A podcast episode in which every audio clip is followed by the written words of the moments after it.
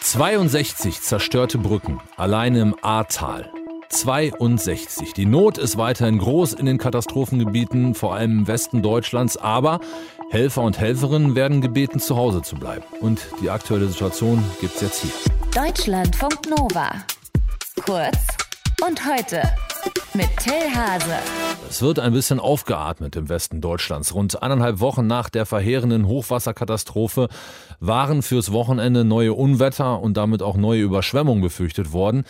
Die sind aber ausgeblieben. In Berlin allerdings und in Bayern musste die Feuerwehr wieder ausrücken. Stefanie Gebert aus den Deutschlandfunk Nova Nachrichten mit der aktuellen Situation. Steffi, schwere Unwetter gab es im Osten. Wie ist die Bilanz bisher? Ja, fangen wir mal mit Berlin und Brandenburg an. Da gab es heftige Unwetter mit Starkregen. In Berlin hat die Feuerwehr mehr als 250 Einsätze gefahren, wegen umgestürzter Bäume, überfluteter Keller und gefluteter Straßen. Teilweise sind mehr als 50 Liter Regen pro Quadratmeter runtergekommen. Das hat der Deutsche Wetterdienst gemessen. Ja, und auch im Süden, du hast es gesagt, also vor allem in Oberbayern sind Unwetter niedergegangen, heißt schwere Gewitter mit Starkregen und Korrespondenten berichten von teilweise murmelgroßen Hagelkörnern. Vereinzelt gab es Überschwemmungen, auch auf der Autobahn A8. Da musste ein Teilstück gesperrt werden. Und außerdem haben Orkanböen gewütet. Ein Mensch ist ums Leben gekommen, er wurde tot unter einem Hochsitz im Wald gefunden. Die genaue Todesursache ist allerdings noch unklar.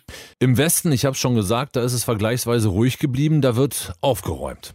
Ja, genau, da türmt sich der Müll und der Abfall Meter hoch an den Straßen und man weiß schon gar nicht mehr, wohin damit. Und es werden schon Mülldeponien in anderen Bundesländern angefahren, denn es besteht Seuchengefahr. Der Schlamm ist voller Keime und man hat Angst, dass die Ratten kommen.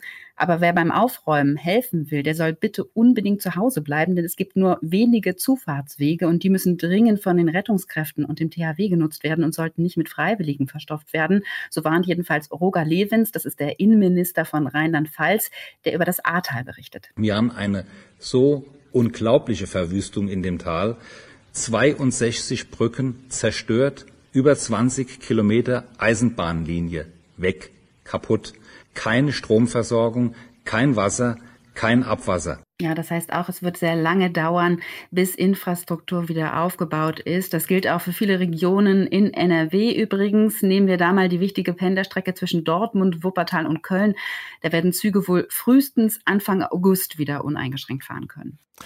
Jetzt sind erste Soforthilfen für die Opfer der Flut wohl schon ausgezahlt worden, aber in Berlin wird es heute politisch nochmal drum gehen, ob die Menschen in den betroffenen Regionen vernünftig und vor allem, ob sie rechtzeitig gewarnt worden sind. Ja, es geht um den Katastrophenschutz und wie gut Deutschland da wirklich gerüstet ist. Dafür trifft sich der Innenausschuss des Bundestags zu einer Sondersitzung. Vor allem geht es um die Rolle des BBK. Das steht für Bundesamt für Bevölkerungsschutz und Katastrophenhilfe. Viele Politikerinnen und Politiker, gerade der Opposition, sagen, das BBK hat keine gute Figur gemacht. Es gab zu wenig Warnungen und zu späte Warnungen der Bevölkerung vor den Unwettern und vor den Folgen. Und politisch dafür verantwortlich wäre dann wer? Ja, Auskunft geben muss heute der Innenminister, also Horst Seehofer von der CSU und auch der Chef des BBK, das ist Armin Schuster. Die beiden hatten vor vier Monaten schon ein neues Konzept vorgestellt, wie das BBK anders und vor allem mit mehr Manpower aufgestellt werden könnte. Und jetzt wird es darum gehen, ob Bund und Ländern im Krisenfall auch noch besser kooperieren können. Bisher ist es nämlich so, dass jedes Bundesland und jede Kommune für sich entscheidet, wie gewarnt wird bei Unwetter zum Beispiel. Der Bund greift eben nur ein, wenn Deutschland von einer feindlichen Armee angegriffen wird.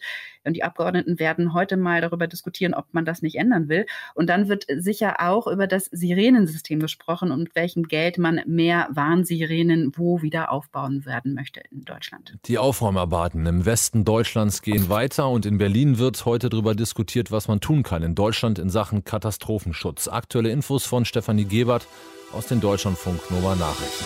Deutschlandfunk Nova. Kurz und heute.